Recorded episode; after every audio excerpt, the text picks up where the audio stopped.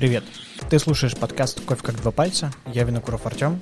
В этот раз я встретился с Ксенией, создательницей бренда альтернативного молока «План Би». Мы обсудили этапы создания такого молока и насколько широкий рынок для его применения и потребления. Слушайте, делитесь, ставьте лайки. А если вам нужен дизайн, то пишите мне на почту или в мессенджере. Погнали! Комфортно лечь или там сесть почитать. Угу. Вот, я иногда просто иду в кофейню где-нибудь, просто возьму там чашку фильтра и, и сижу, читаю книгу. Как бы так вот гораздо мне как-то комфортнее. Вот, и как бы ты, с одной стороны, вроде из дома выбираешься, вроде какой-то досуг типа того, и заодно и как бы книжку почитал тоже Круто. удобно. Да, Круто. поэтому это вот как-то всегда так вместе работает классно. И когда кофейни объединяются, я просто вижу, а, есть э, кофе-книги, кофейня на, а, на Пушкинской на Пушкинской, на Чеховской. Вот, у них как раз тоже такая же, у них там огромная библиотека, можно mm-hmm. сесть, посидеть, почитать. Вот, и есть еще Letters, где как раз вместе с издательством детских книг, типа они там вместе открыли кофейню, и там как бы в целом это магазин книг, ну, то есть там прям, да, там прям стоят Садовом, стойки, да, с книгами, да, они, да, да, кажется, да, да, да, да, да, и вот среди этих вот всех стеллажей с книгами находятся столики, там в конце барная стойка, угу. вот с кофейней, и в целом люди просто заходят как бы в кофейню, Просто у него такой немножко дизайн под книжный магазин. Ну и в целом это как бы книжный магазин тоже. Круто. Вот. Это прикольно работает, потому что люди реально э, сидят, садятся, там даже просто встречаются просто поболтать, и они вроде там что-то болтают, болтают, болтают, потом отвлеклись, взяли книжку, что-то там еще. Вот, но прикольно. Это прикольный формат. Да, поэтому, мне кажется, ну, в будущем, может, больше таких заведений будет Я открываться. Думаю, что потому что, да, издательство, издательство просто открывать э, книжный магазин. Я думаю, что сложно сейчас в любом случае все. Мне кажется, даже в республику сейчас мало кто ходит. Э, Раньше это было как-то такое Ну, модно, да. Модно, популярно, да. Место, да, сейчас согласна, согласна. Я сейчас вспомнил еще, когда вы говорили про места, я вспомнил, в Казани есть э, библиотека на набережной, в большом таком пространстве. Там вообще само пространство такое большое. Там есть и лектории, и какие-то условно кинотеатры. А, и при этом это все как дворец культуры оформлено. И там очень красивая библиотека с такими огромными витражными окнами, где ты, выходишь, где ты смотришь там, на набережную а, и так далее. И а, там же есть э, и кофейня. Все такое очень светлое, очень такое все в скандинавском стиле. Ты как будто в, где-то в Дании там такой приходишь, там все такое Молодцы, светлое мне кажется, я, я мне, кажется, помню, это, мне кажется, это вот э, очень сильно, там, неважно где, это очень сильно зависит реально от людей. Вот кто-то прям влюбляется в эту историю и, и делает это классно. В библиотеке сейчас же там вот э, ребята есть, по-моему, называются «Неграмотный кофе», они открываются в библиотеках в Москве. Они, ну, то есть такое какая-то какая-то культура, да, мне кажется, библиотеки тоже такая, ну, умирающее, по сути, умирающее место, оно должно как бы каким-то образом ну, трансформироваться и привлекать там, наверное, более, более такую молодую аудиторию. Вот это один из Но при этом вот при всем, вот э, я на выставке заметил, что очень много молодых э, людей. Понятное mm-hmm. дело, что большинство, наверное, из них это молодые девушки. Эм, и, например, я там слышал такие фразы, эм, что типа там девушка подходит, такая говорит, а есть вот какая-нибудь книга, вот чтоб я вот начала читать и не могла оторваться, вот чтоб, вот чтоб я за день все прочитала. Говорит, вот я недавно читала на биографию Чарли Чаплина, и я прям не могла оторваться. И я такой слушаю, такой, блин, думаю, так круто вообще. Ну, люди читают, да, это здорово. Ну, я думаю, что на такие, это все равно определенная выборка, потому что все равно на такие, э, ну, как бы в такие места, да, на такие выставки люди все равно ходят, которые как бы... Нацеленно читают, приходят. Ну, которые все-таки читают, да, ну, то есть как бы это не просто какая-то там шел, зашел, купил книгу, да, это все равно какая- какая-то аудитория, то есть это уже какой-то э, фильтр на входе люди, да, то есть кто-то просто читает меньше, больше, кто-то читает там одну литературу, кто-то другую, но в целом, мне кажется... Не, учитывая то, что на эту выставку еще и платный вход, там каждый день, э, причем нужно более, оплачивать, да. то это еще один фильтр, еще да, человек такой, так, 150 рублей, ну, так, еще очередь простоит. Ну, да, короче, ну, я да, пошел. Книжку... Лучше, лучше пойду, да. Да, книжку можно и в другом месте там посмотреть. Как мероприятие спикеров на, на пире в будущем. Наверное, да. Примерно так. Некий фильтр, потому что же слышал мнение, что вот сейчас а, Субботин написал о том, что все лекции на пире будут платными. Вот, и все, все начали возбухать, я говорю, да, нормально, Слушай, нормальная, считаю, нормальная история. Правильно, это но потому что история. это обесценивает, мне кажется, да. вот эту всю историю. Если тебе это действительно интересно, ты пойдешь заплатишь, а если ты просто такой праздно шатающийся, ну, смысл занимать что-то место. Вот, да, да как бы тому, кому это нужно, он заплатит и придет и послушает, конечно, и получит конечно. то, что ему нужно. Вот, а тот, кто, ну, да, как, как вы правильно сказали, праздно шатающийся, да. И, ну, да ну, чем, чем зачем тебе, да? Согласна. Да. Ходи гуляй, вон кофе пей. В этом плане, правда, да. Так, а, ну что, разболтались? А, в целом хорошо. Так, тогда, я думаю, будем сейчас переходить уже к записи. Давайте. У нас, я вижу, уже запись идет потихоньку. Да, я включил, чтобы просто...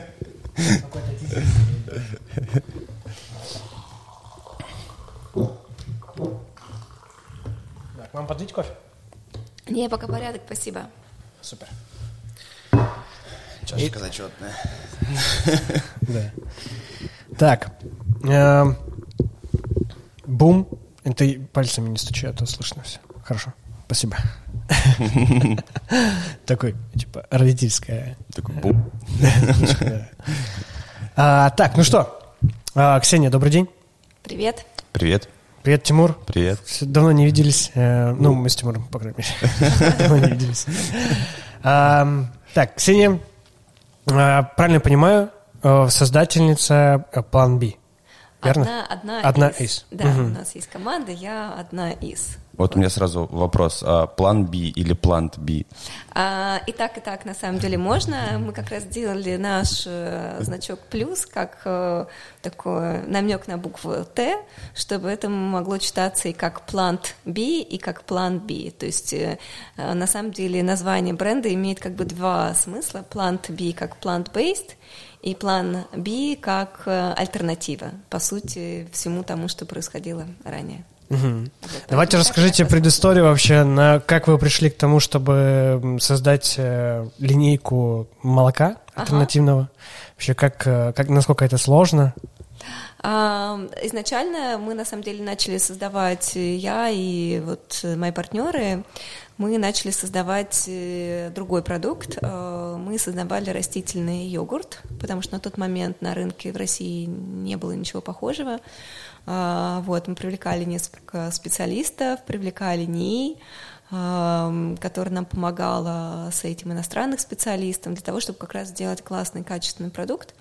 Вот. И долго искали место, где могли бы производить. Вот. И даже нашли классных ребят завод, которые могли бы нам а, производить э, данный продукт, э, но потом оказалось, что орех, мы делали йогурт из орехов, является аллергеном, и не все заводы могут использовать на своих производствах аллергены, вот, и мы вынуждены были там, ну, как бы, я объездила вообще все, мне кажется, ближайшие Подмосковье и ближайшие области заводы, ужаснулась тому, что я увидела, если честно, в каком состоянии происходит готовка всех продуктов. Вот, мы выбрали классных, хороших ребят, у которых все было, но они ушли в детское питание, и для них это прям было супер критично, вот, а, и мы вынуждены были как бы взять паузы в производстве. Мы по-прежнему, как бы эта идея по-прежнему живет, э, чуть дальше тизер расскажу, что мы будем его выпускать. Вот. А потом мы стали смотреть э, производство ферментировавших. Мне, в принципе, нравилось все то, что связано такими сферментированными продуктами, и это такой новый бум в сфере вообще э, не только полезного питания, но в целом такой достаточно популярный в Европе, в Штатах, все то, что связано, там, йогурты, какая, какая там, не знаю, квашеная капуста, которую у нас э, делала бабушка, вот, сейчас это прям хайп э, в Штатах и в Европе, вот, я думаю, это же просто квашеная капуста, но да, вот, и один из таких супер популярных напитков, в, в, в мире, там, да, на Западе, когда это можно было выезжать. А, это камбуча, это чайный гриб, по сути, и э, вот кефир, такой тоже напиток. Вот, и э, я посмотрела, есть ли что-то на рынке там качественное, классное, и оказалось, что ну, ничего похожего нет.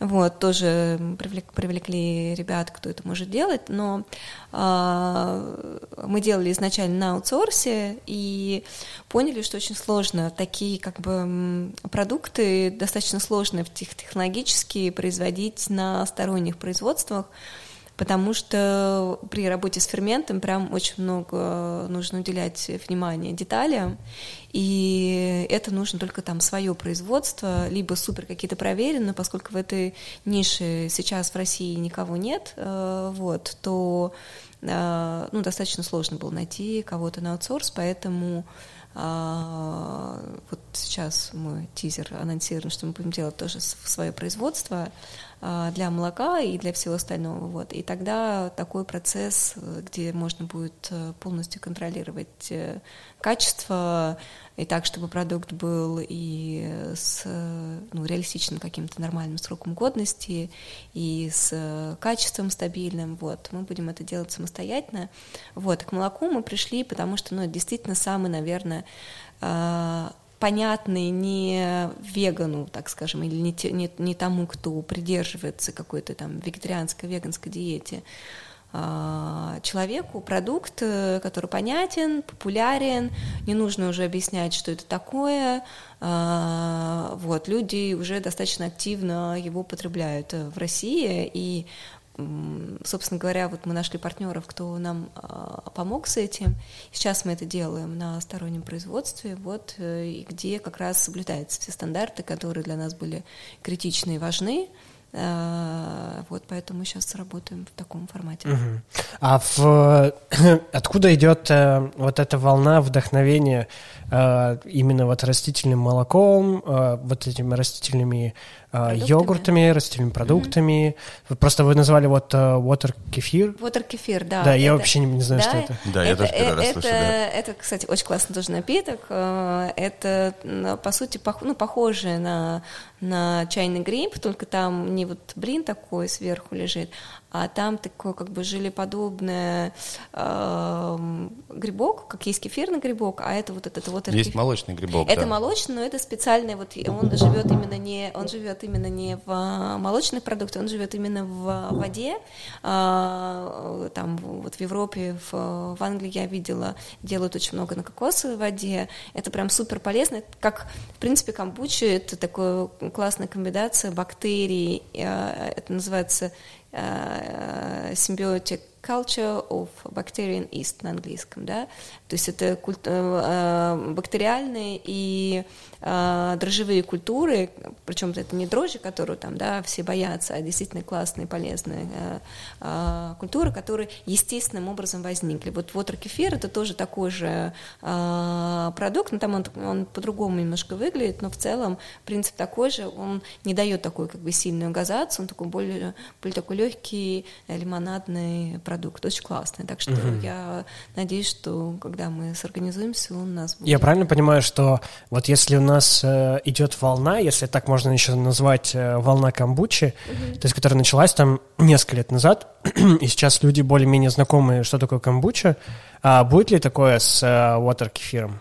А, я думаю, что да, потому что, ну, это как бы это, это в принципе одно и то же, да, и даже вот бренды, которые мне нравятся, например, американские, они производят и то, и то. Ну, то есть как uh-huh. просто камбуча, она такая немножко более ядреная, да, вот для тех, кто хочет что-то такое более минеральное, вот это вот кефир, да, вот так что, может быть, э, через пять лет я даже была, вот заходила а, в перекресток недавно, мне там надо было что-то купить, я человек, который как раз пользуется службами доставки, вот, не так часто захожу в супермаркеты, но даже под брендом перекресток уже продается камбуча. Я даже купила попробовать, пока не попробовала, выглядит она немножко странновато, но я купила а, вообще, что если это есть в таких масс-маркетах, как там, не знаю, перекресток, Ашан и так далее, я уверена, что там через 5-7 лет у нас будет просто там отдельная полка под, угу. под такого рода продукты.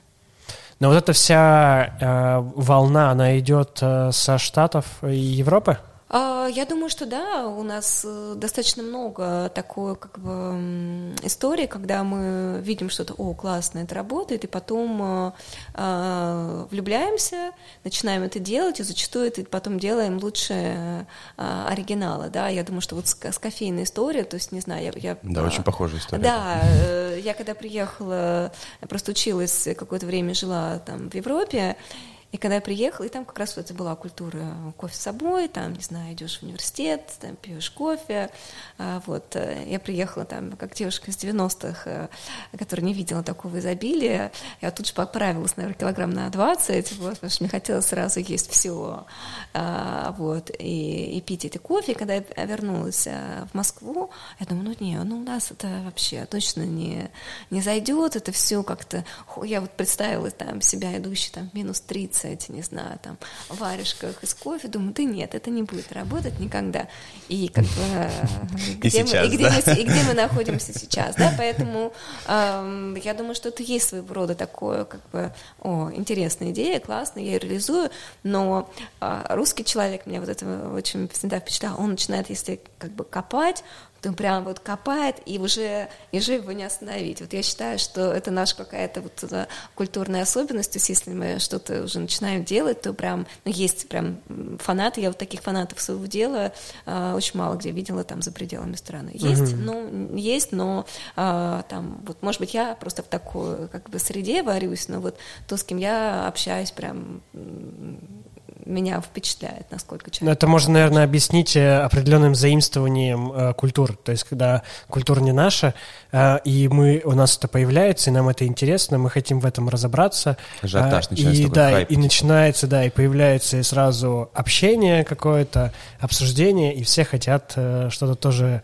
э, заложить в это, и это все перерастает в какую-то уже отдельную какую-то культуру, потому что мы же так не делаем с теми продуктами, которые у нас а, уже там укоренились поколениями. Конечно, конечно. Типа мы, там, еще, э, мы же не делаем супер картофель какой-нибудь. Там есть бабушка. еще история, что вот мы как бы в целом э, где-то в начале 2000-х начали в эту спешлти индустрию входить потихоньку, а мир как бы разрывал, э, развивался с 70-х годов, и как бы это все планомерно, планомерно как-то культура это выстраивалась, а мы вот как бы уже готовую схему взяли, применили, и вот она вот сейчас у нас везде в России.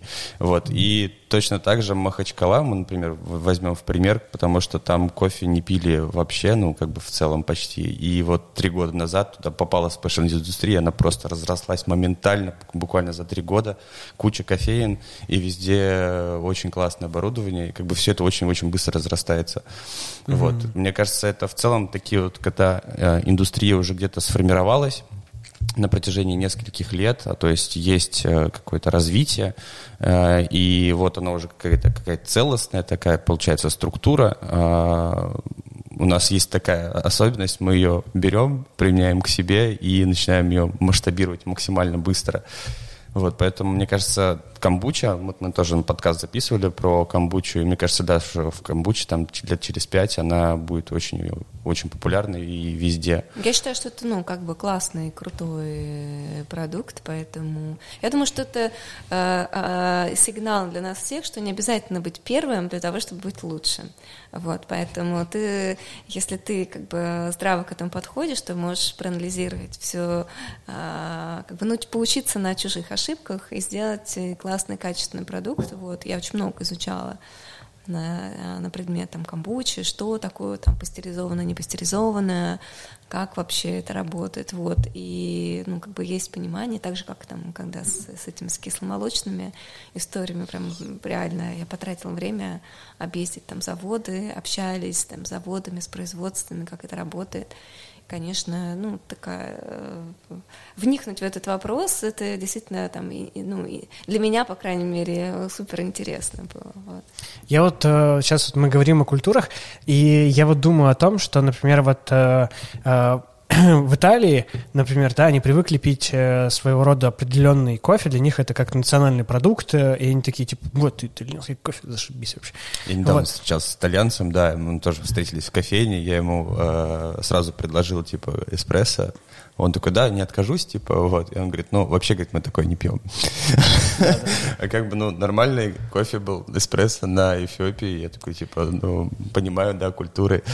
Вот, и вот мне, мне кажется, насколько вот такие культуры, которые с э, очень многими годами формировались в определенных привычках, и которые еще эм, еще такие, как бы, можно сказать, семьи, они ценят эти традиции, которые у них есть. Они такие, так, вот, мы, итальянцы, там, паста, спагетти, э, Феррари. Знаю итальянский язык. Я заметил, да. И такие, вот, мы пьем такой эспрессо, и все, и нам нравится.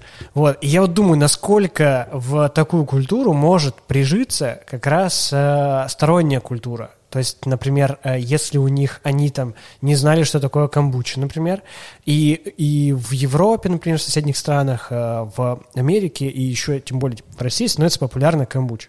А они такие, М, что это такое? И я вот думаю, насколько возможно вообще эм, с такой э, конкретно развитой э, культурой, наследием определенным, да, как бы популяризировать э, какую-то современную Э, культуру потребления. Я считаю, что прям супер возможно. Да? да, я даже более того, что у меня тоже есть знакомый итальянец, а если Джакомо будет слушать, а вот ему привет. А, и он, ну, он какое-то время прожил в России, и он как раз очень скучает по московским кофейням, вот ему это там не хватает. Я думаю, что Италия, например, там Италия, Франция, они очень консервативны с точки зрения еды, но э, сейчас это просто неизбежно, да, то есть э, как бы ты там не сопротивлялся, какие-то там тренды, они все равно приходят, приживаются, например, там в Берлин, ну, исторически это там супер э, мясная, да, э, э, страна Германия, а сейчас Великобритания, ой, господи, Великобритания, Германия одна из самых больших количества людей, придерживающихся веганской диеты, то есть одна из самых, то есть Германия, Великобритания, про которую я сказала, самое большое количество веганов живут именно в этих местах. Хотя исторически и одна, и другая страна — это прям такие Ну, конечно, реальные, баварские колбаски. Ре, реальные, да, я даже была в Берлине, когда это было даже много уже лет назад, у них даже была сеть не один магазин, а сеть веганских супермаркетов. И когда у них есть вот эти, ну, на выходные вот такие маркеты стоят, где как раз стоят всякие вот эти колбаски, которые они жарятся, вагончики такие. И отдельный вагончик, который жарит веганские колбаски, пожалуйста. То есть это, я считаю, что вообще это возможно меняться, а, я думаю, что есть какое-то вот эта вот защита своей культуры, которая присутствует. Ну, потому что Италия, как я сказала, Италия, Франция, они там славились, там, что своим кулинарным наследием очень так э, трепетно относятся, что я уважаю, да, но а, а, та же Италия супер адаптивно сейчас подходит э, к э, каким-то специальным заказам, например, паста глютен-фри, пицца глютен-фри. Есть уже отдельный рейтинг мест с пиццей глютен-фри. По Италии у них там специальные соревнования, какое-то, которые проходят. И это как бы ну, уже массово, да, или даже Франция, например, лет, наверное, 8-10 назад, когда там я ездила, если ты говоришь там, а если можно что-то заказать у вас веганское, они говорят, да, можете там заказать такси себе.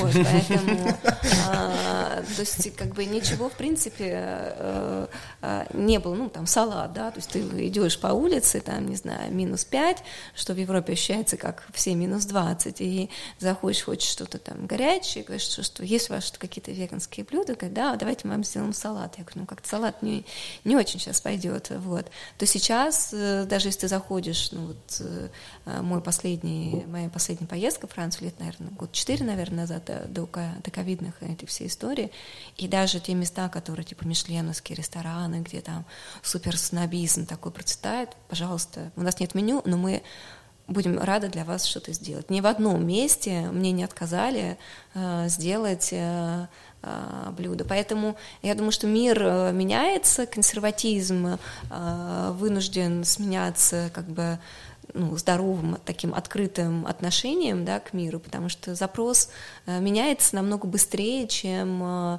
чем это происходило ранее, да, и ну, как бы бизнес вынужден меняться, либо он меняется, либо нет, поэтому угу. либо он умирает просто. Ну вот тут вопрос на самом деле, насколько быстро это все будет происходить, потому что вот, например, с Италией эта культура их кофепития, оно формировалось в течение там, нескольких ста лет, около ста лет э, в целом. И вот эта вот волна, вторая волна э, кофейная, она в целом как раз вот э, больше ориентируется вот на итальянский кофе, типа вот того, то, что готовится тогда. Вот. И третья волна, когда вот появился specialty кофе, она в целом э, в Италии так и не набрало популярности. То есть это очень тяжело там приживается до сих пор, несмотря на то, что столько лет прошло. Вот. У нас культура была, как бы это в целом достаточно, э, эта ниша была пустая, и поэтому specialty кофе вошел и просто заполнил ячейку, и ее начал развиваться спокойно. То есть если бы мы там тоже сто лет пили бы э, черный такой горький пережаренный кофе, вот, возможно, спешл типа тяжело бы заходил сюда, и не было бы такого, такой вот регрессии, очень быстрой э, развития, точнее, прогресса э, в, в нашей индустрии. Вот, и точно так же с молоком можно сказать про альтернативное, потому что я помню, когда только, только начинал работать, это там года 2012-2013, да, 13 И э, альтернативное молоко каким-то, ну, оно было очень... Э, мерзкое. Оно было мерзкое, к нему относились со скептисом и бариста, и гости, и оно как-то не пользовалось популярностью, но потом как-то постепенно там постепенно появилось какое-то овсяное молоко, там еще что-то, и оно постепенно-постепенно начало приживаться.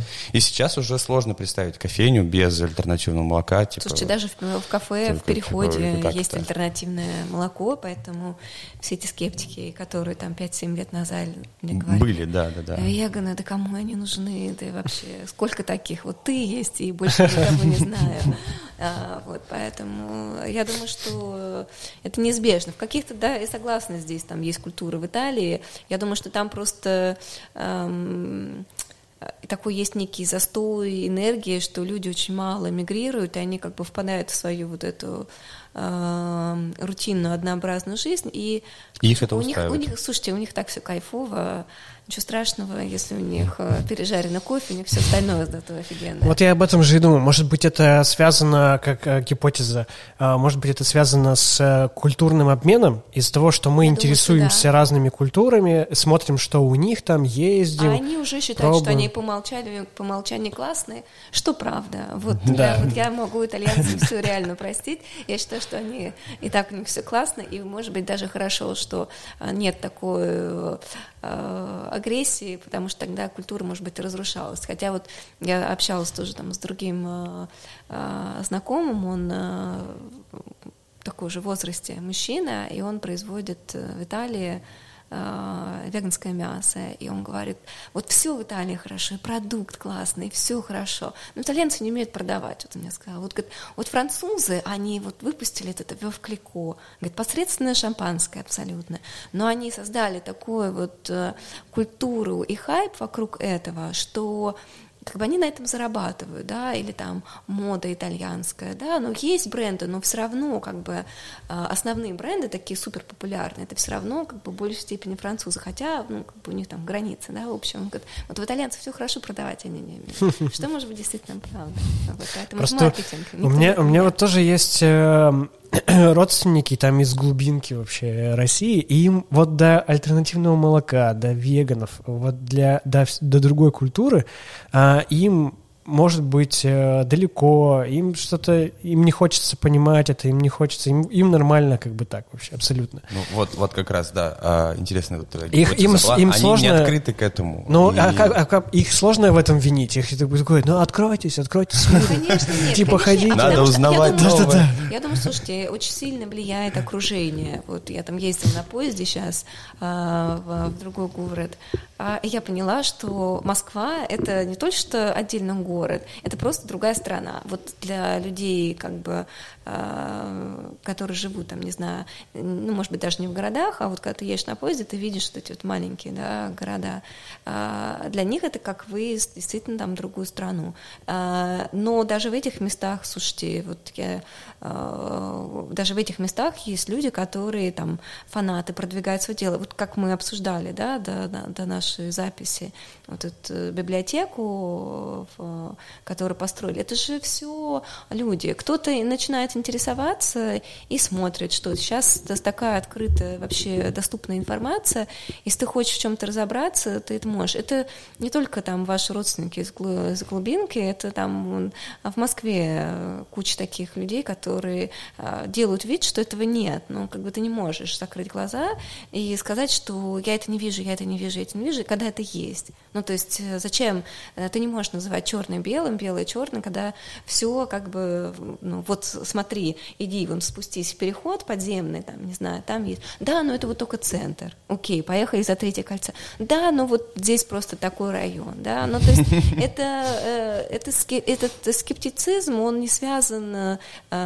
Безосновательно. Он не, он не связан даже с местом, откуда человек. Он связан скорее там, ну, как бы с окружением с твоим и с желанием как бы э, вообще интересоваться, что в мире происходит. Но если человек живет как бы, в той среде, в которой как бы, ну, все классно, хорошо, и, в общем-то, неинтересно меняться, неважно, в каком направлении, это не обязательно должно быть там, потребление э, там, качественного кофе, в любой нише, если тебе это интересно, ты опосредованно дойдешь до других. Там, да? Вот я, например, человек, который никогда вообще не интересовался кофе, я лет 10, наверное, вообще кофе не пила, но вот потом я встречаюсь там с людьми, которые реально там влюблены в свое дело, вот там с Романом, как он а, зажигательно рассказывал, там, другими ребятами, которые в кофейне, я как бы начинаю там ценить и уважать этот труд и смотрю, блин, это реально классно, да, и я ну, там, не могу сказать, что я прям кофеман и какой-то ценитель, но иногда мне как бы нравится вот выпить классную чашку кофе, да, хотя до этого я не пила,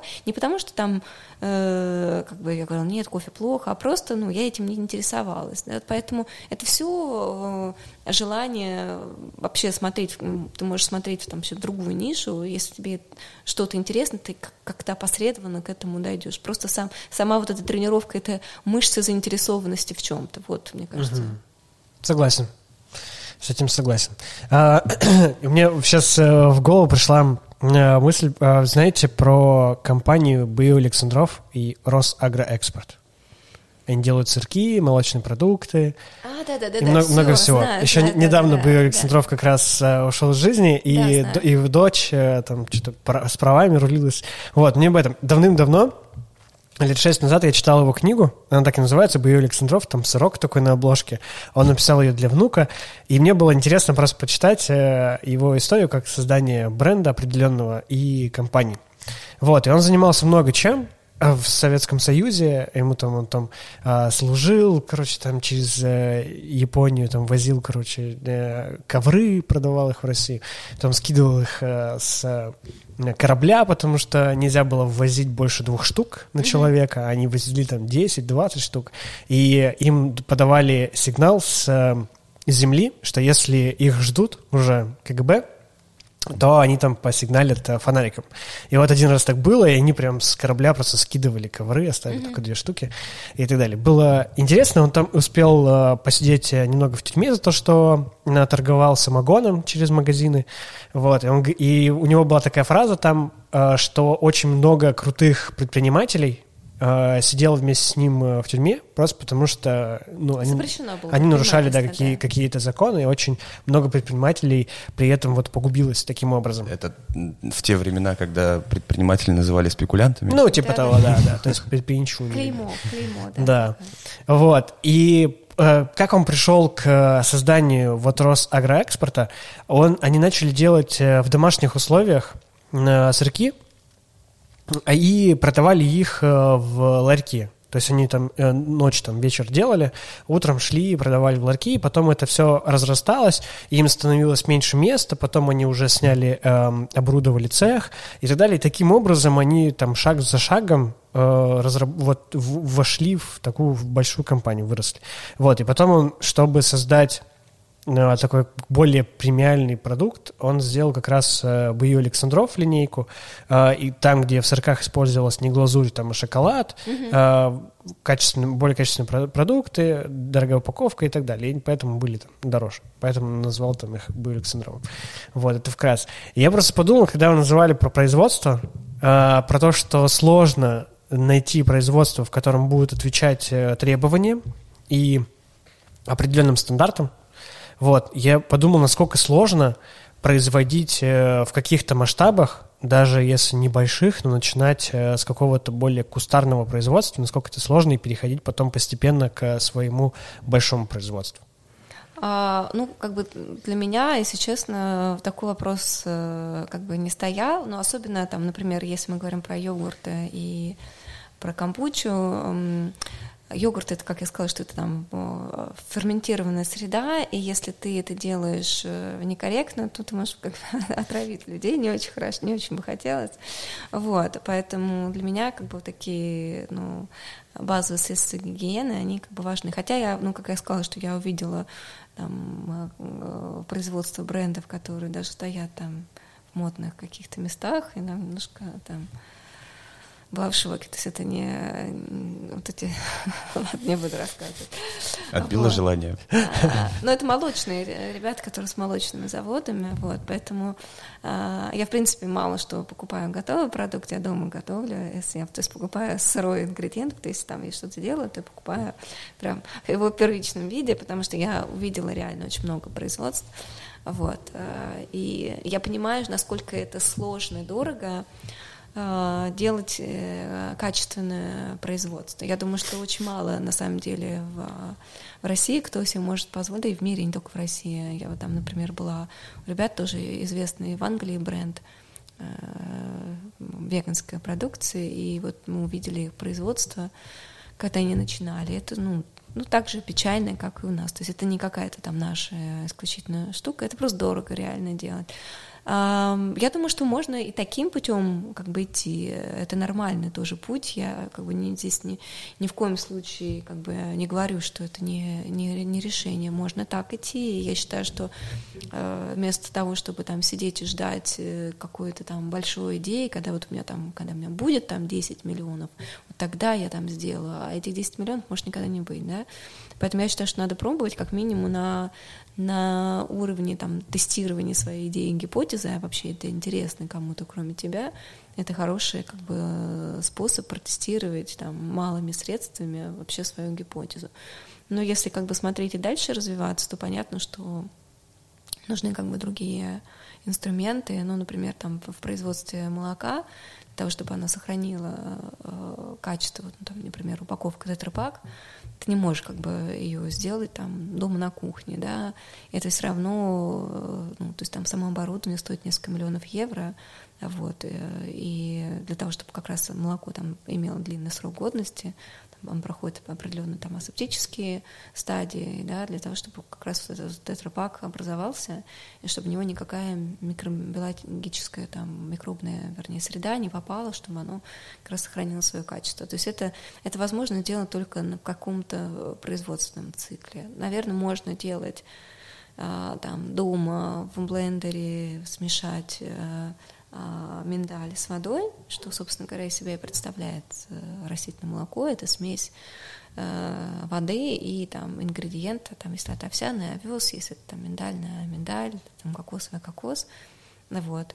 А, но дальше, если ты хочешь какой-то более технологичный продукт, э, то там ты вынужден все-таки смотреть на производство, у которых там есть как минимум такое оборудование, такое оборудование, но для меня было важно, что помимо того, что у них есть оборудование, все-таки э, как это производится, потому что конечный потребитель своих продуктов это я. Вот. И я хочу быть уверена, что что как бы, этот продукт как бы качественный, мне было перед, ну, как бы за него не стыдно. Вот.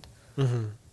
А насколько вообще сложно и дорого произвести альтернативное молоко?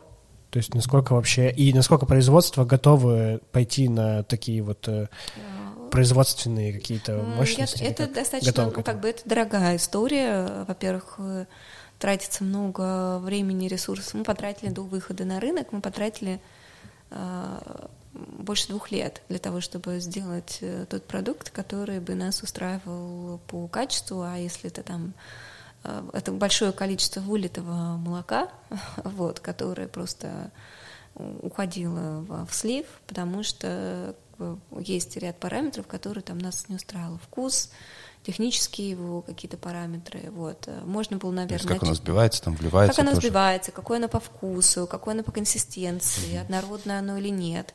А, и, конечно, ну, то есть э, многие на этом этапе говорят, блин, нет, ну, я не готов столько выливать, потому что это, ну, любое там, выливание 20-30 тонн продукта, это, ну, существенная сумма денег, там не Разработка это всегда э, дорого. Да, да, вот, поэтому э, думаю, что очень многие на этом этапе говорят, ладно, и так сойдет, как бы давайте начнем, начнем продавать такое, а, а там дальше, дальше А дальше уже поправим, угу. это что тоже нормально, как бы у меня здесь как бы вообще нет никакого снобизма на, на этот счет. Это нормально, что ты там совершенствуешь продукт. Я даже вот там с одними ребятами встречалась, которые там другой ниш работают. Они говорят, если тебе не стыдно за свой э, первый продукт, значит, ты вышел на рынок э, слишком поздно. Вот, поэтому, да, ты как бы выпускаешь уже то, что на твой взгляд, как бы качественно и возможно, и дальше там смотришь. В любом случае, то, что видишь как качество ты, и то, что видит как качество рынок, может не совпадать в конечном итоге, и ты будешь вынужден как бы все равно этот, эту работу все равно делать дальше. Поэтому это нормально как бы тестировать, но это там не дешевое удовольствие, так скажем. То есть максимализм и перфекционизм в этом плане могут здесь помешать. Я думаю, что это в любом, в любом деле э, перфекционизм, здоровый, должен быть здоровый перфекционизм, да, то есть э, это не должно уходить в какую-то обсессию на тему того, что либо так, либо никак вообще, опять же, потому что то, что можешь считать ты э, правильным и нужным, может быть, уже к моменту, когда ты это выпустишь, может быть, не актуально. Вот. Поэтому... И ты иногда не знаешь, и таких вообще историй полно, когда э, твой лучший продукт это твоя ошибка. Вот. Это, такую историю, там, сколько создано там. Есть ребята одни, которые э, делают э, веган джорки, американская компания.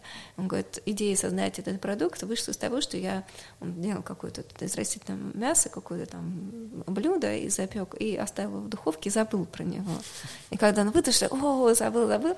И когда он вытащил, получился офигенно классный продукт, и этот чувак сделал на основе вот этой истории свою компанию, которая достаточно успешна сейчас. Поэтому Поэтому а, не нужно здесь бояться, мне кажется, ошибиться и пытаться сразу сделать идеально. Ну, как бы на каком-то этапе э, нужно сказать там стоп, да, как э, тоже есть там еще одна история, что человек пришел а, в, в Лувр и начал там дорисовывать картину, его там охранники, что он говорит, это моя картина, моя картина, он говорит. Слушай, ну если она уже в Лувре, ее не нужно ничего с ней больше делать. Как бы она уже как бы достойна того, чтобы здесь быть. Поэтому иногда надо знать, э, где поставить точку. Вот. Это тоже э, нормально. А насколько вообще производство вот готовы пойти на какие-то, ну, совместные вот э, работы ну, в том плане, когда человек приходит и говорит, я хочу сделать э, растительное молоко, насколько производство вообще готово к такому запросу? А, я думаю, что они готовы, если ты говоришь, там, сделайте мне сразу там миллион пачек. Тогда mm. все готовы, все берут калькулятор, считают, сколько это, и говорят, классная идея, давай. Вот, но в основном... Причем неважно, да, что, что ты хочешь вообще, сделать. Да. Но вопрос в том, что когда ты как бы начинающий бренд, э, а ты ну как бы не можешь э, сразу там сделать заказ на там, миллион, да, условный штук, э, ты не понимаешь, какое качество ты получишь, да, и, соответственно, ты не понимаешь, как будет работать там сбыт твоего продукта, поэтому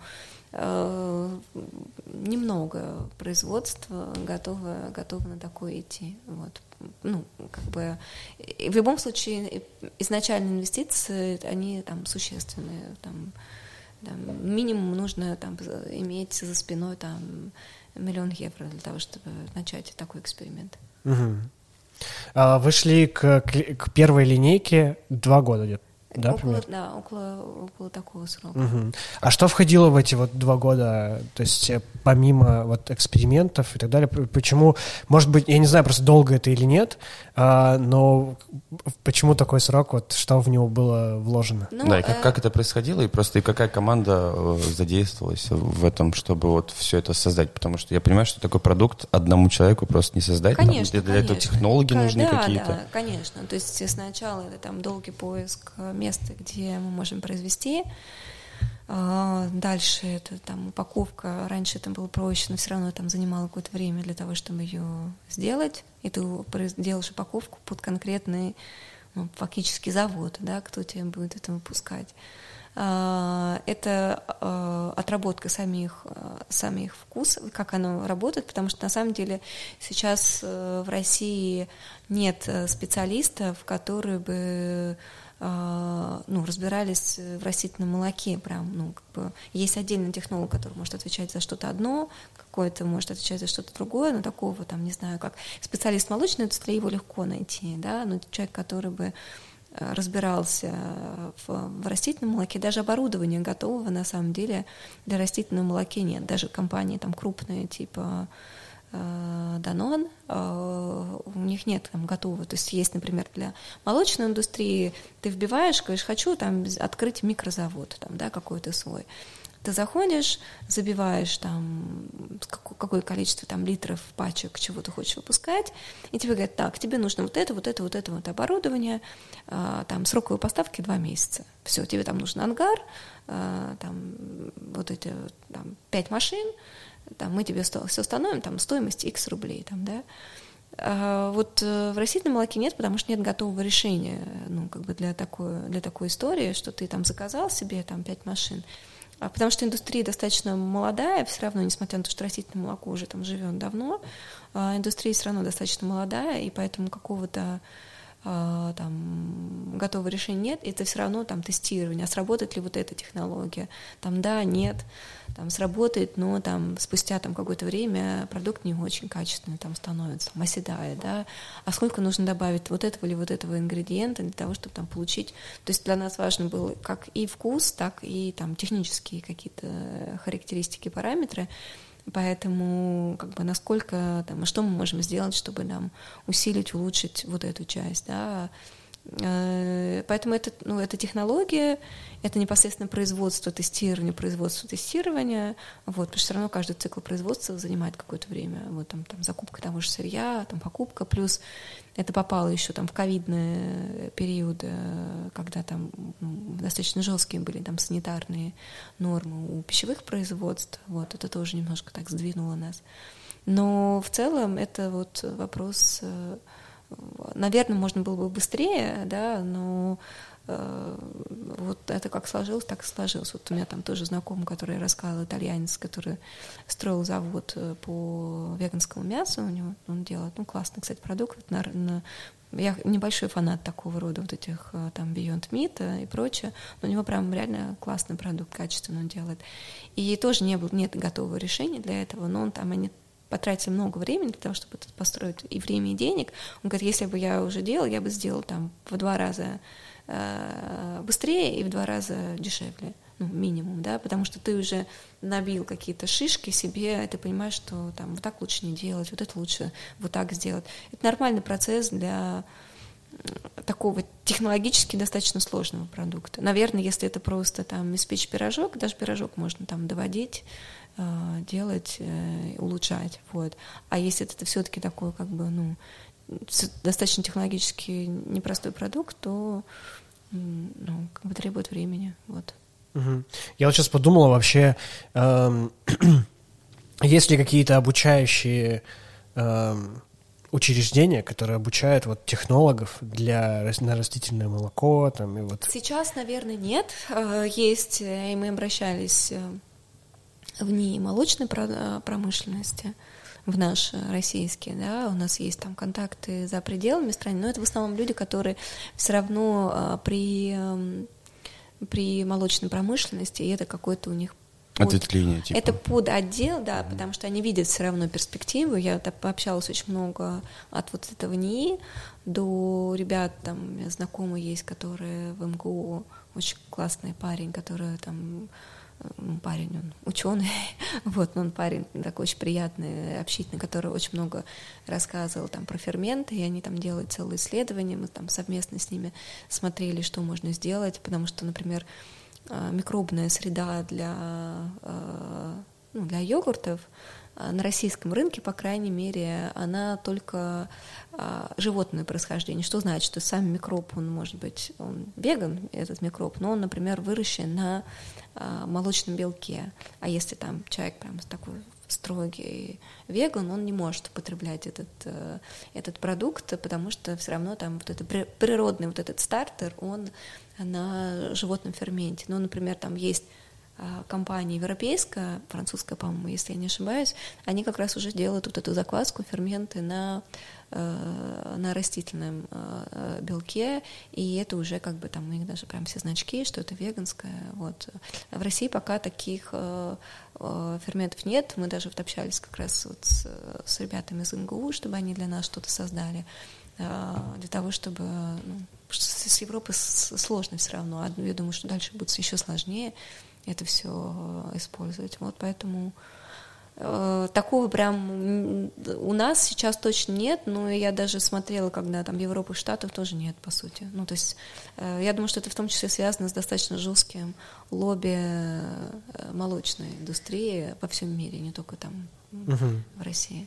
То есть по факту технологии молочной продукции – они как бы являются уже автоматически технологами эм, молочно-растительной продукции. Я думаю, что да, отчасти, потому что это все равно, ну, как бы это близкая э, история, то есть там очень много ну, похожих, естественно, процессов, э, но это должен быть такой технолог интересующийся, вот, который, как мы обсуждали, да, то есть человек должен быть открыт, да, не просто там Э, вот мы на одном из э, на заводе, где мы пускали, они такие, ну, как бы технологи, которые там были, мы приехали к ним, чтобы выпустить, они такие, йогурт из орехов, это вообще кто-то будет есть, что это такое? И когда мы сделали готовый продукт, они такие, о, блин, класс, это вкусно. Ну, то есть это люди супер скептизм относились к нашим экспериментам. Ну, типа, вот руководство сказало, ну, типа, ну, ладно какие-то сумасшедшие приехали, ну, руководство хочет, давайте сделаем. Вот, то есть отношение такое, да, то есть это пока, а, пока все равно э, немножко как на безумца смотрит. Но, тем не менее, то есть это должен быть человек, который интересующийся, который такой, он не обязательно должен быть как бы веган или еще что-то, да, это а, просто интересующий человек, который хочет в этом вопросе разобраться и понять, что нужно сделать, чтобы, чтобы это э, произошло. Вот. У нас там в команде есть э, люди, которые с нами вместе этот путь проходят, э, поэтому я думаю, что это просто интерес. Интерес и желание вообще разобраться, почему так. Угу. Вот. А насколько вообще технология э, производства растительного молока отличается от обычной? То есть насколько сложно технологам подойти к э, подбору правильного процесса приготовления, производства. Раз мы берем, там, что у нас молоко условно это один продукт, угу. то тут у нас есть вода, есть э, вторые, ну, следующие ну, составляющие, да, то есть несколько их. Я думаю, что, э, ну, с молоком, в принципе, все понятно. Ты берешь э, тебе привезли молоко, слили его, ты его там пастеризуешь, разливаешь э, в пачке, все, как бы на этом весь э, достаточно те, просто, да, да, технологичный процесс э, устроен. Если это, например, там молоко изготовленное из там сухого молока, ты берешь порошок, смешиваешь, вот как раз, наверное, больше похоже на процесс приготовления молока из сухого молока, потому что сухое, ну там может быть, какие-то вещи отличаются. Я не технолог, не буду сейчас вам брать, а то каким технологи послушают, скажут, э, скажут э, ерунду несет. Вот, поэтому, э, ну, как я видела, как это делается, то есть а, там сухое молоко там, смешивают с водой, прогоняют через определенный такой супер... Это секунду. А, супер... Здравствуйте. Да, да. Отвлеклись. Да, порядок. А, а, берется порошок там сухого молока, оно смешивается с, с водой, добавляются какие-то определенные там стабилизаторы, чтобы это все там не отслоилось, не, не осело, и получается вот там молоко, да, там, которое делается из сухого. То есть я думаю, что этот процесс больше похож на, на вот этот процесс, да, то есть вместо, только вместо сухого порошка, сухого молока мы берем там орех, который смешивается, в нашем случае там мы не используем э, сахар, мы добавляем сироп агавы, э, вот, и добавляется э, тоже такой фермент, который позволяет там не отслаиваться ореху, ну, то есть белку и воде не разъединяться, а быть в синергии, вот, это, э, смешивается все там определенным образом, в определенное количество времени, и потом это разливается все э, в упаковку, там, где не попадает ни воздух, ни никакие там бактериальные среда не может попасть, это все фасуется. Поэтому, как, собственно говоря, продукт э, долго хранится. То есть очень многие считают, что там, продукт короткого срока годности это связано с тем, что продукт классный и качественный. Но вот когда я пообщалась с технологом, я поняла, что это вообще совершенно не так что э, срок годности, если там не используются консерванты, а природно, ну, как бы по-настоящему связано скорее с, больше, с более качественной технологией. То есть чем, чем, чем качественная технология, чем стерильнее у тебя э, условия, тем дольше у тебя может храниться продукт. Вот есть бренды там, иностранные, а, которые там, России могут это обеспечить, не знаю, как они сейчас будут, э, будут они это продолжать или нет, но вот эти там пять дней, это не, не связано с тем, что продукт качественный, это связано с тем, что нет нет технологий и нет такой, э, такой стерильности, которая бы обезопасила продукт от попадания каких-то э, внешних бактерий. Угу. А есть ли какие-то ограничения при производстве растительного молока? То есть, например, какое сырье точно нельзя использовать, например, ну, то есть не получится использовать э, для смешивания. То есть вот мы сейчас, у нас есть, да, мы можем сделать э, из орехов это миндальное, скорее всего, да, фундучное. Из орехов из любых можно из сделать. Любых. Из любого ореха можно сделать а, продукт, из любого злака можно сделать продукт. Сейчас очень сильно набирает обороты, и вот я думаю, что мы тоже будем пробовать а, из бобовых, потому что в бобовых, ну там соевую, да, вот это классическое, это же это, это бобовое растение, соя, вот это самое популярное, что оно самое, э, почему оно лучше всего там сбивается и качественное, потому что соевый белок наиболее похож на животный белок, и по своей, поэтому там пена такая более плотная, потому что очень высокое содержание белка, Э, и оно по своей там структуре очень похоже на животный белок. Сейчас вот. на рынке еще горох появляется. Да, вот тоже гороховое, вот гороховое сейчас супер популярное в, в Европе гороховое молоко. Я считаю, что это тоже ну как бы классный продукт. У него пока немножко сложно. Здесь нужно такое прям классный технолог, потому что у горохового молока вот этот супный привкус, он все равно, ну, как бы имеет место быть, вот этот какой-то овощной какой-то бульон немного присутствует.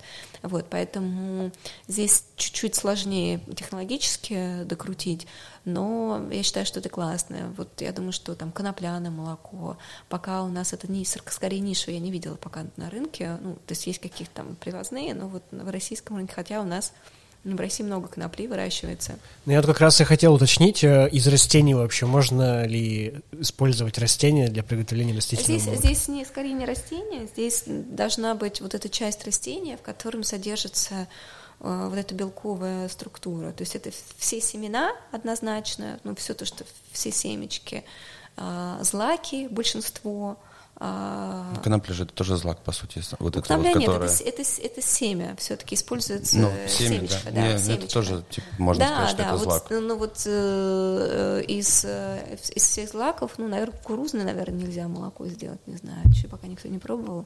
Вот. Но из, там, из, э, из пшеницы можно из э, там, в общем, из всех злаков, из риса делается молоко. То есть из всех злаков, из всех семян, э, из, там, из орехов можно это сделать. Вопрос вкуса, да. Ну, то есть, как бы, наверное, это э, из пшеницы, наверное, так себе будет э, молоко. Ну, как бы, то есть глав, главная составляющая, на самом деле, это вот э, белковое соединение Белковая часть, внутри. белковая часть, да, потому что она позволяет как раз, ну, я, например, долгое время делала, э, и, собственно говоря, не могла найти на рынке продукт, который бы мне нравился, я делала молоко дома сама. То есть это достаточно простой процесс, но он, это продукт, который там для домашнего использования, он немножко другой. То есть это просто там горсть орехов, промывается, там, не знаю, 100 грамм орехов, а, там миндаля, вот я любила миндальное, по-прежнему миндальное мое любимое молоко, и там а, и литр молока, все это там сблендивается через там, мешок, через ситечко пропускается, и вот тебе молоко. Единственное, оно, что в домашних условиях оно будет оседать, то есть белок и вода будут разделяться, то есть нужно смешивать. Поэтому это технологически, то есть если ты делаешь уже на а в технологическом процессе у тебя там уже не блендер, а такая мощная установка, которая позволяет разбить э, вот этот орех до супер мелкой такой суспензии, да, для того, чтобы как раз продукт получился однородно. Но в целом можно из любого, из любого продукта сделать э, э сделать молоко э, вот из, из бобового, бобовые семена злаки. Вот. Угу. А вот э, в качестве...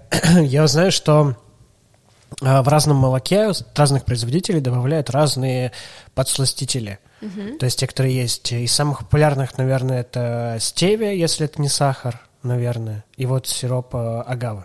Ну, да, то есть э, сахар добавляет как раз, э, ну, кто-то добавляет сахар, кто-то не добавляет сахар. Это уже там, например, в Европе бренды часто делают там сладкий, ну, один бренд может выпускать сладкий, не сладкий. Вот мы как раз сейчас тоже идем к этой Сладкий истории. кокос.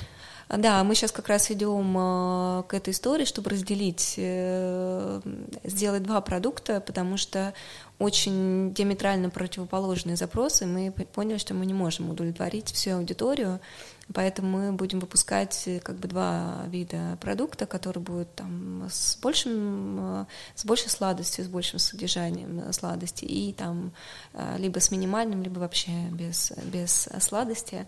Вот. А, у стевии очень специфичный привкус, он такой имеет горчинку, поэтому если его как бы использовать, мне не очень нравится стевия, у нее такое тоже спорная, спорная польза у стевии, как у сои, например, да, почему соевое молоко, как бы у него какая-то плохая репутация, ничего там плохого нет, ну, как бы плохой э, пиар сработал, вот, поэтому у сои не очень хорошая репутация. Но на самом деле проблема в сое, что действительно ее очень мало самой сои, самого сырья качественного, то есть она в основном э, само сырье очень мало кто выращивает качественно, потому что, в принципе, соя создавалась как быстрый э, Э, быстрый продукт для корма животных. Вот, то есть э, засеивалось как раз потому, что когда был пик э, животноводчества, вот, и как раз вот соя была одним из тех продуктов, которые там быстро, быстро росла, и из-за того, что у нее там высокое содержание белка, то есть там, не знаю, корову откармливать там быстрее, она там быстрее оборачивалась, так скажем, корова, да, то есть она быстрее росла, ее можно было быстрее там убить и продать. Вот. А, э, и поэтому как бы изначально вот культура сои так немножко ее дискредитировали, а, как и кукуруза, собственно говоря. То есть очень мало кукурузы, которая не, не была там подвергнута определенным манипуляциям, чтобы она как раз тоже влияла на на рост животных. Но да, мы выбрали, мы сначала смотрели сироп топинамбура, первая наша партия были сиропом топинамбура мы делали. Но как оказалось, в России очень мало настоящего сиропа топинамбура, очень много подделок, а, вот, и на самом деле нет даже то, то количество сиропа топинамбура, которое продается, и сколько выращивается сиропа топинамбура, его столько нет, чтобы сделать такое количество сиропа. Вот. И мы поняли, что это как бы проверять, э, иметь нестабильное всегда качество. Ну, во-первых, он всегда супер нестабильный.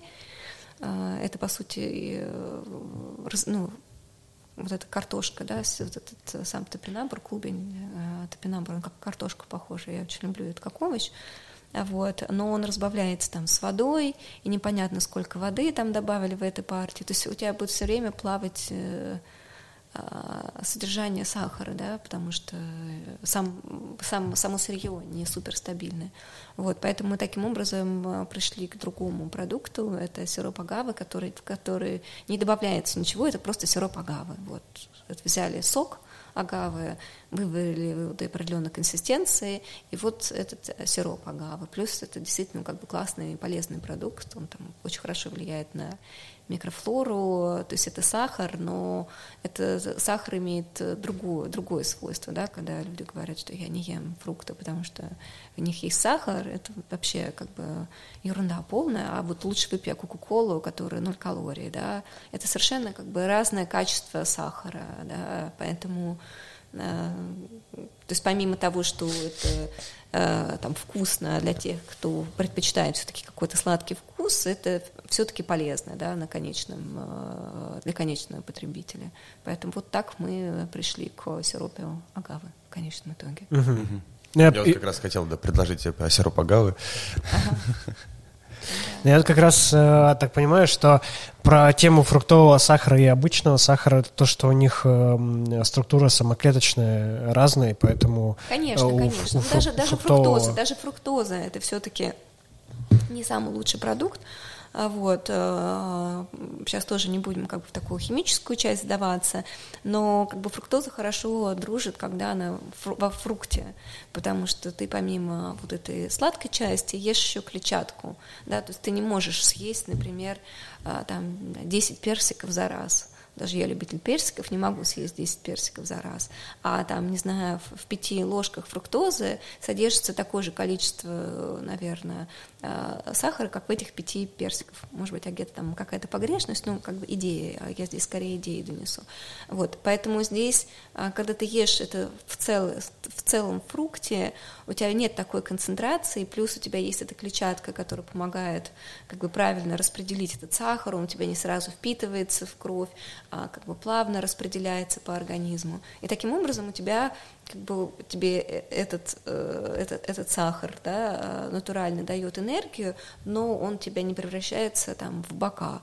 Э, который ну, Потому что там... это комплексно приходит. Конечно, да, конечно. Да. То есть это такой э, классный, качественный продукт. То же самое, ну, как бы, например, там, если мы говорим там, про наш напиток, то это не просто там вода, да, и там сироп топинамбур. У тебя есть э, орех, э, который имеет определенный белок, жир, и это все в комплексе работает так, что ты не просто там выпил сироп агавы, наверное, если ты его будешь просто пить, тоже не супер как бы классно. Любой вообще продукт, наверное, если он там потребляется неосознанно, не супер полезный. Любой да, продукт ядовит, да. Да, вот, поэтому все зависит от количества. Но когда у тебя там сбалансирована вот эта часть и э, белка, жира, и, э, и сладости, которые есть, то э, имеется совершенно как бы другую структуру. Вот, э, и другую, по- по-другому работает на, на организм.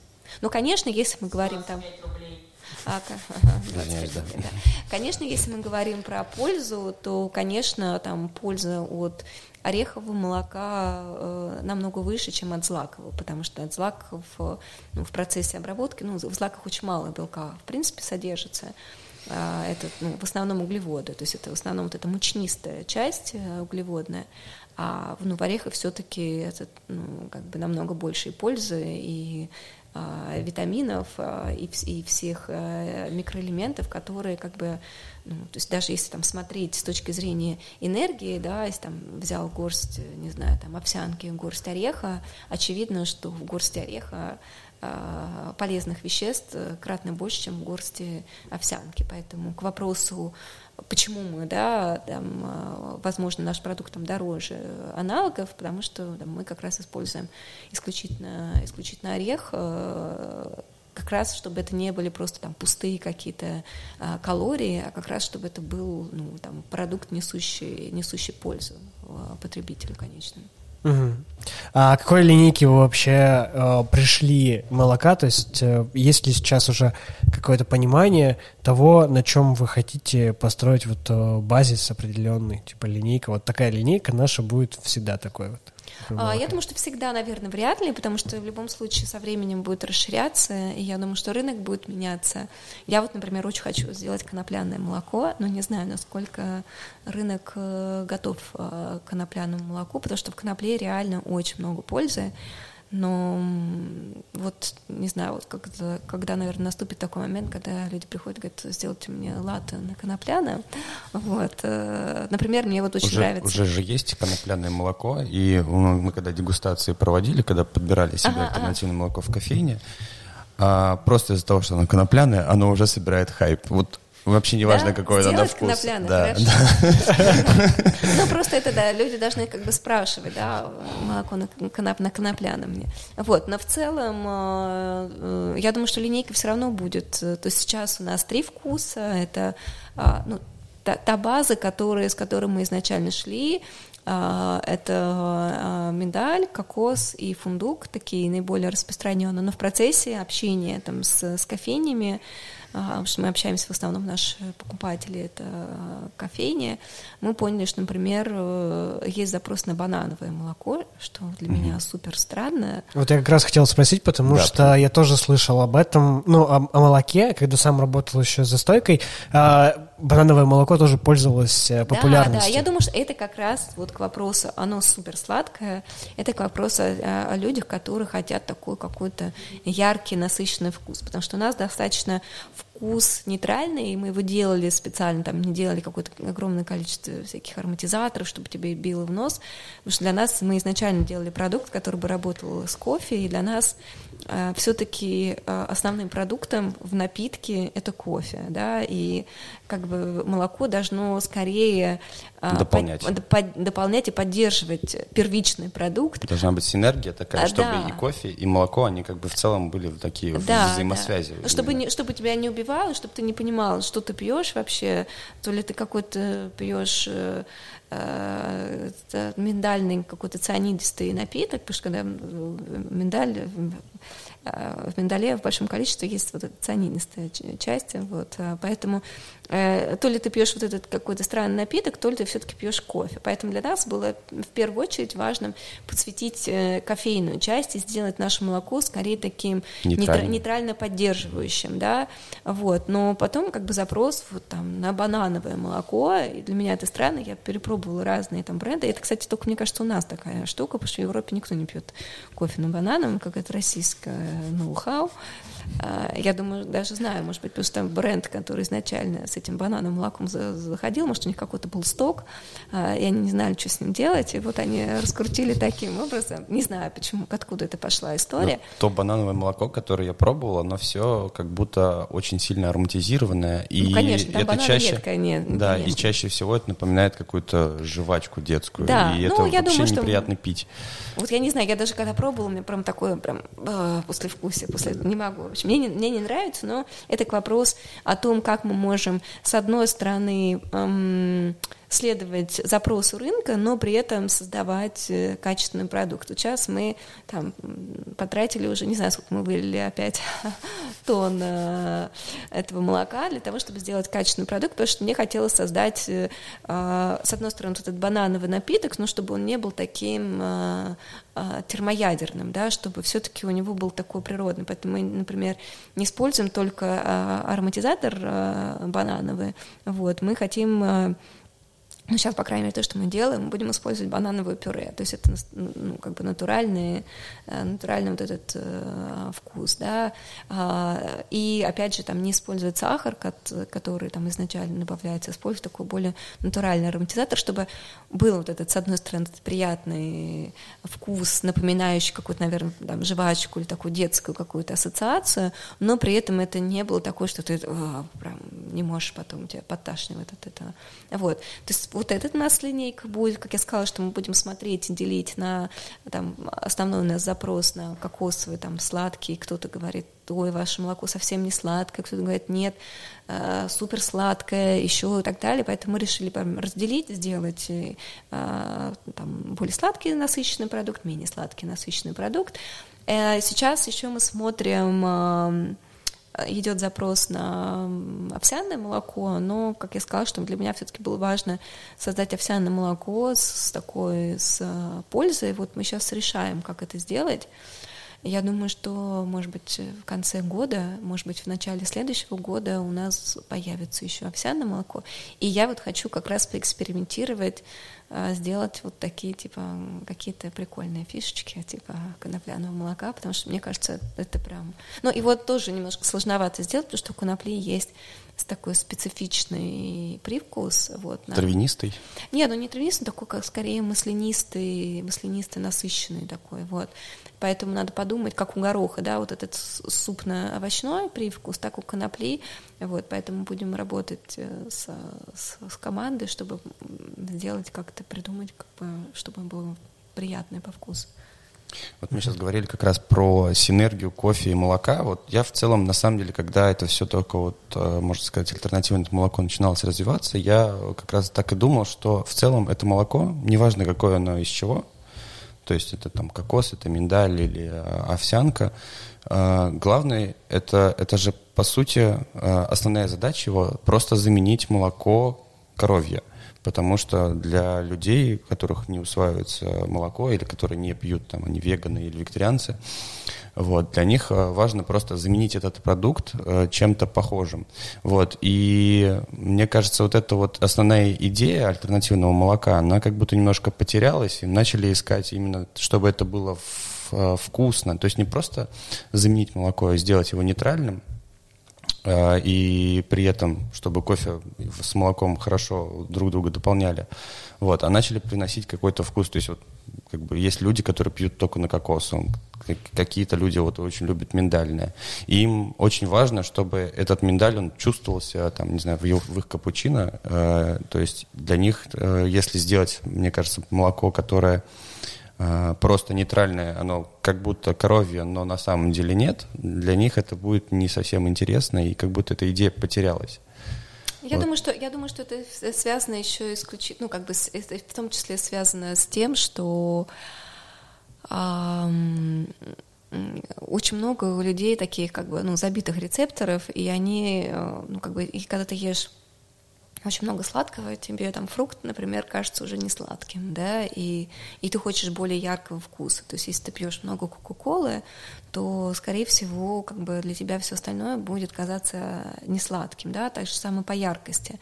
А, я думаю, что да, есть, наверное, запрос на том, что на то, что а, может быть как бы супер яркий, насыщенный вкус, но в рамках нашей концепции мы хотим, как бы наша задача а, показать, что натуральный продукт может быть вкусным э, и качественным, и его не нужно как бы улучшать, он сам по себе уже э, совершенен. Я вот сегодня там так получилось, что была там в семье ездила на дачу, и там лежали, там урожай был, не знаю, это отключение немножко, а лежал урожай помидоров, да, которых много, очень много.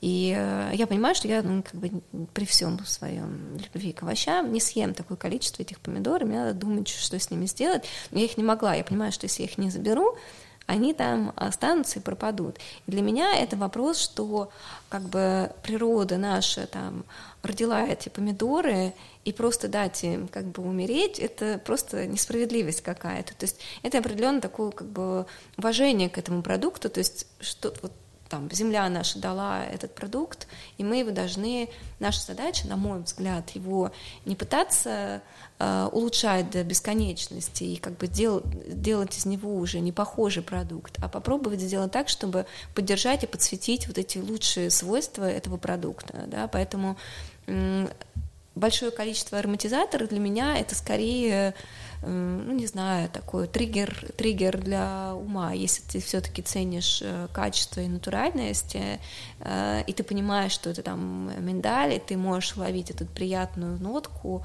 вот как бы для меня вот это скорее важнее в, в, в конечном продукте. Именно такая подсветка э, э самого продукта и что из него, что из него может э, получиться.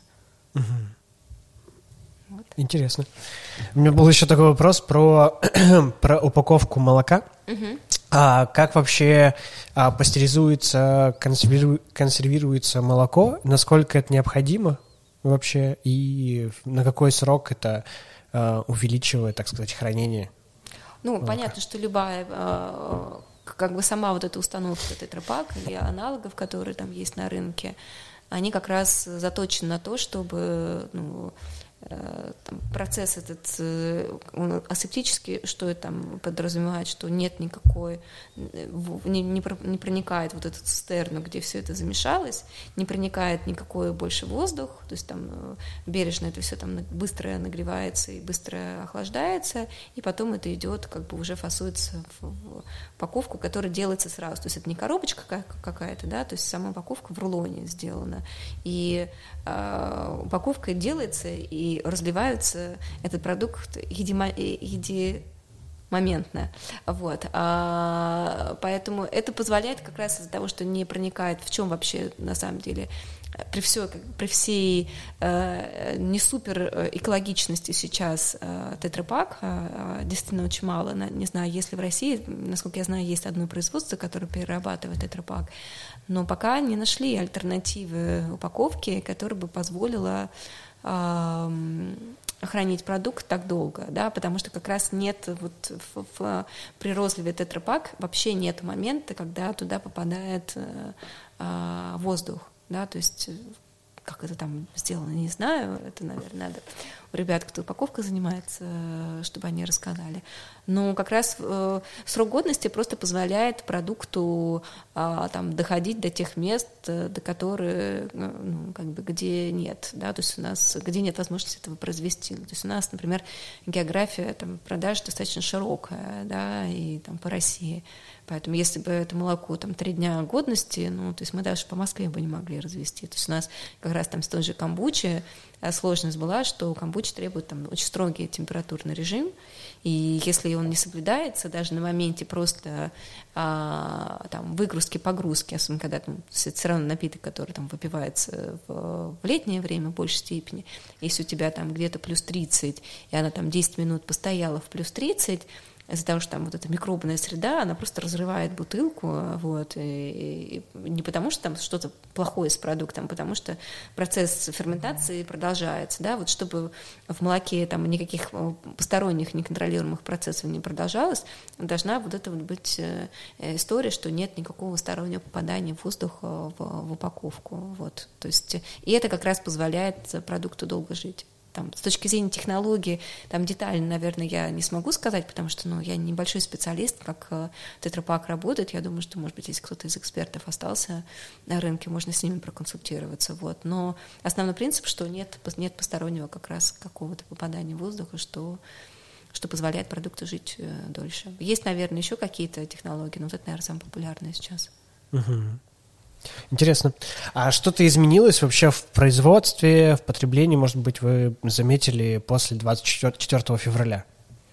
В сырье, может быть? Я думаю, что, конечно, изменилось. Э, я думаю, что многие перестраиваются все равно на а, поиск э, качественных аналогов на рынке. Ну, там среди наших клиентов очень много ребят, кто работал там на европейских аналогах. А, многие перешли для того, чтобы ну, как бы иметь стабильный, качественный продукт э, российского производства. Многие осознанно перешли, потому что им нравится наш продукт, говорили, нам не нравится вот там предыдущие бренды, и мы как бы рады, что классно, что появились вы.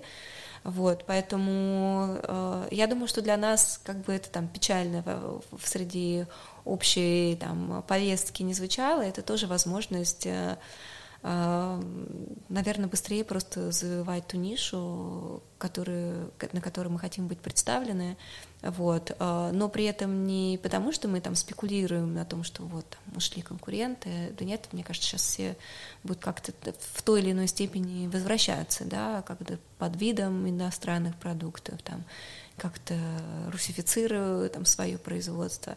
Для нас скорее там было важно, то есть так, так сложились обстоятельства, что выпуск нашего там, такого финального продукта совпал вот с этими событиями. То есть мы выпустили продукт, которым мы там довольны, да, и и так получилось, что мы достаточно быстро заняли там свою нишу и в Москве, и в Питере, и среди ребят таких э, модных спешлти заведений в регионах, э, вот, а, там среди обжарщиков, кто там ценит э, качественное зерно и хотят как-то поддержать свое зерно качественным молоком. Вот, я думаю, что, конечно, изменилось, там даже сложность с упаковкой, все это там долго, дорого, и там более долгосрочное планирование необходимо.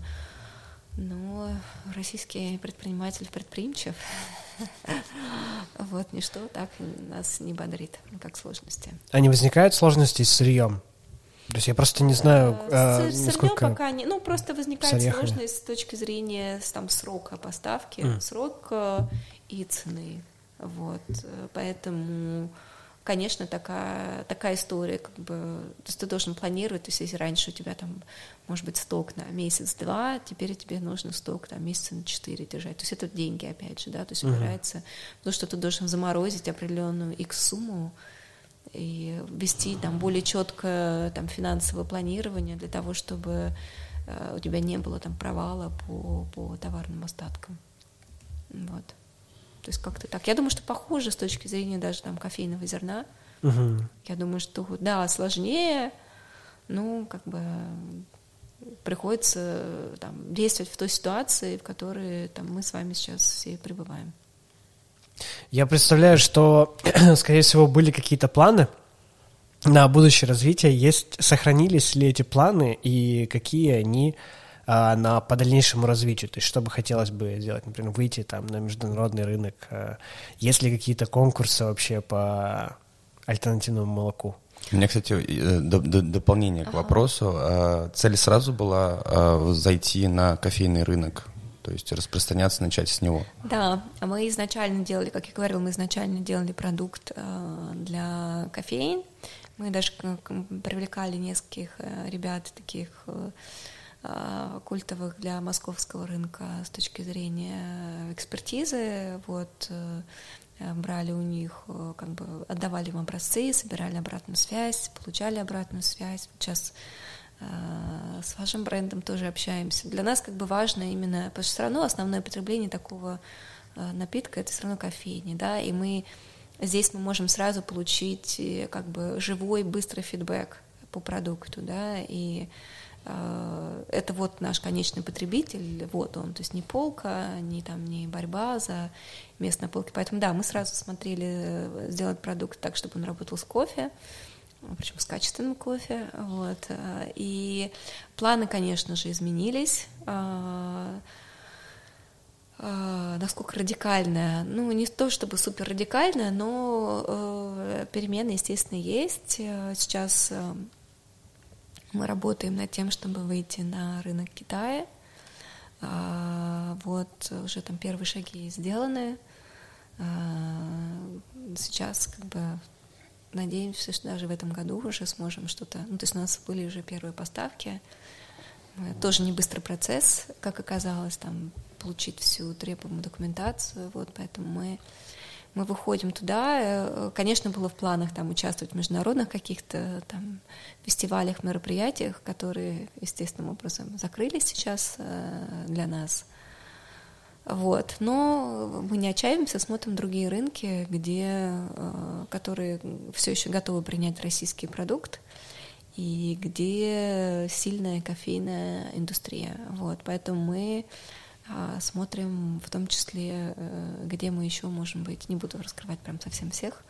А насколько вообще Китай готов э, ну, я просто не знаю культуру растительного да молока. Вообще? Там там как раз все в порядке с растительным да? молоком, да. Там зайдешь и сразу растопчет. Нет, нет, ну слушайте, в Китае изначально не потреблялось коровье молоко. Ну, в принципе, весь азиатский рынок это ну, как бы страна, ну, как бы страны с людьми, у которых там достаточно активная лактоза непереносимость, не потому что там, потому что они исторически не пили никогда молоко, то есть это, это, наверное, тренды последних нескольких лет, что, типа, население богатеет, и они вроде как могут позволить себе там коровье молоко. А на самом деле они, как бы соевое, соевое молоко, в принципе, оно из Азии пришло к нам, потому что это, ну, как бы это напиток, не очень несостоятельных людей, да, как, которые там взбалтывают. И даже, кстати, вот ореховое молоко, там у нас э, партнеры у них там свое, свое производство орехов, поэтому знаем, откуда орех, в том числе для нас тоже там было важно, что там собственные фермы, как это произрастает.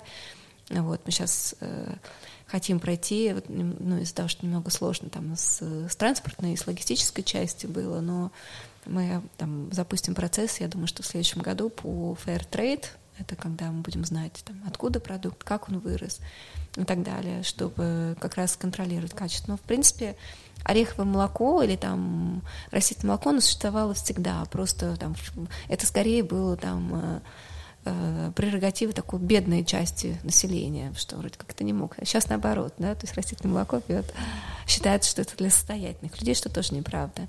Вот. Тем не менее, э, в Азии достаточно активное потребление растительного молока, у них очень сильно развивается культура кофе, поэтому я думаю, что это будет востребовано. А, вот, поэтому мы как раз тоже пробуем mm-hmm. сделать так, чтобы... Ну, и, конечно, для нас было там важно участвовать во всяких а, мероприятиях, связанных с кофейной индустрией, но, с другой стороны, нам, мы не хотим там как-то биться, толкаться локтями с э, с нашими конкурентами. Я думаю, что у каждого есть там своя ниша, и э, свое понимание, каким должен быть конечный продукт. Я считаю, что мы найдем своего потребителя. Наш потребитель все-таки не, не просто дайте мне альтернативное, а дайте мне все-таки качественное альтернативное молоко. Поэтому для нас это скорее там а, человек, с, наверное, с еще более таким осознанным подходом к выбору, который все-таки смотрит там, на состав, а, что это там за продукт, да, то есть читает человек, читающий этикетки, вот, поэтому Э, это такая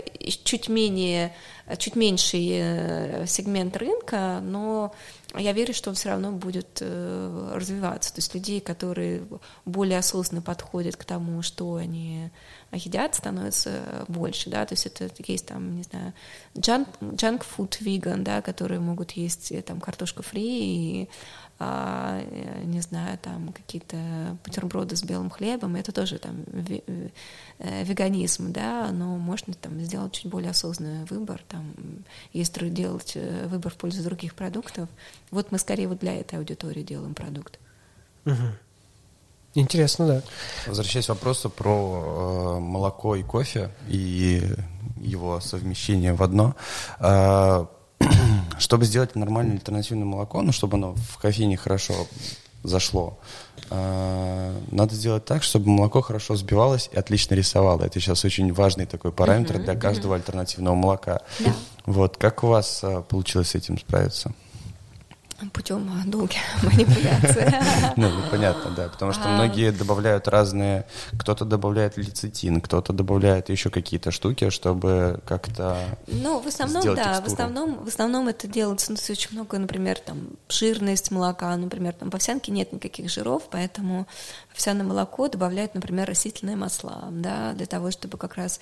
Ну, что, что из себя вообще, в принципе, представляет пена? Пена — это белок да, то есть почему, как мы вначале обсуждали, что соевое молоко, с соевым молоком легче всего работать из растительного молока, потому что там есть вот этот природный, природный белок.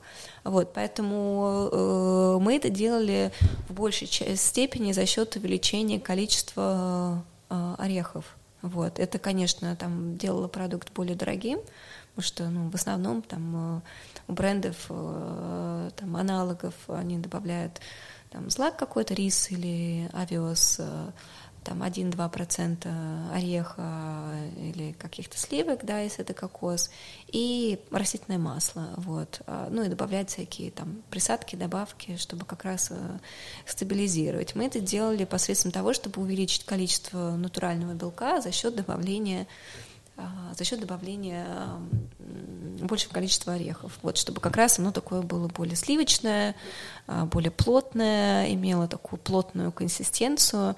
Вот, в основном ну, это ча- делается... Часто просто бывает, что молоко сворачивается, например, при смешивании с кофе. Да, это связано как раз с тем, что есть вот эти как раз вот эти стабилизаторы, это так называемый камедь, многие их боятся, на самом деле в них ничего там страшного нет, Это природные ферменты, ну, то есть если просто почитать, как делается камедь, это просто природные ферменты, которые выращиваются на, э, за счет сахара. В принципе, вся бактериальная среда живет за счет сахара.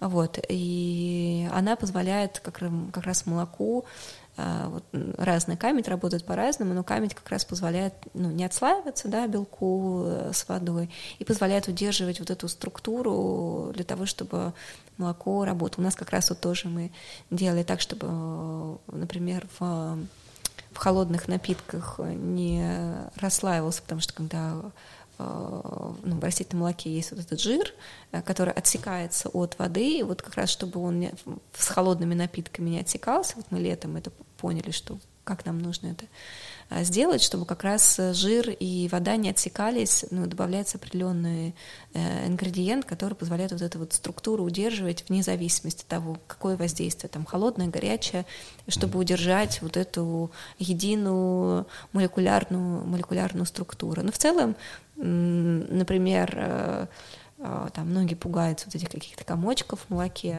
Это ничего страшного, это просто там белок растительный, который отделяется от воды, и при воздействии там пара, да, когда взбивается молоко, э, по сути этот, ну, этот жирный, этот, этот жир с водой, они интегрируются обратно вместе и создают единую опять структуру. То есть при нагревании это просто как бы такое охлаждении, не знаю, если взять пример, там кокосовое масло, оно там в комнатной температуре жидкое, в холодном оно застывает. Вот это плюс-минус такая же история, что жир и белок отсекаются, ну, как бы при, при взбивании в, на кофемашине оно превращается обратно в единую структуру. Ну, то есть путем добавления, э, ну, во-первых, увеличением количества жиров в составе а, и, и белка добавлением... скорее, скорее белка, да, белков, и да. скорее белка и э, вот камеди, который позволяет и камеди, да, удержать. как аккумулятор, который вот да, связывает да, который это связывает, все, да. связывает это все. Я просто как-то один раз задумался сделать э, мы покупали молоко, и тогда еще было сложно как-то на рынке с молоком. Вот, и нам, нас все не устраивало, но мы работали с чем есть. Вот, и в какой-то момент я задумался, блин, молоко же можно самим mm-hmm. делать. У нас еще кофейня такая достаточно большая была, и было, была возможность, но я пытался сделать что-то на овсяном. Вот, но оно вообще не взбивалось. Ну да, вот как Получилось раз, вкусно, но, а, Да, потому что в овсянке, ну, поэтому в овсянку добавляют как раз, э, часто добавляют какие-то дополнительные, ну, растительное молоко там присутствует всегда, вот, э, как раз, ну, чтобы был какой-то жир. То есть это жир, баланс жиров и белков, да, которые, потому что в овсяном молоке там только углеводы, а углеводы, они, ну, как бы не будут ничего пениться, как-то еще что-то, вот а вот при добавлении каких-то дополнительных там э, ингредиентов вот все будет, все получится. Путем э, ошибок и проб. А, да, все вот, эмпирическим путем, да, да, да. Так, ну что, тогда будем закругляться, я думаю. Да? Да. Спасибо большое, что уделили время. Пожалуйста. Было, да, очень, было очень интересно познавательно. Да. Здорово. И надеюсь, это будет, надеюсь, это будет э, полезно всем остальным. Я тоже надеюсь, что будет всем полезно. Это Круто. было очень познавательно. Спасибо большое. Спасибо большое. Дня, вечера. Да. Все, всем пока. Пока-пока.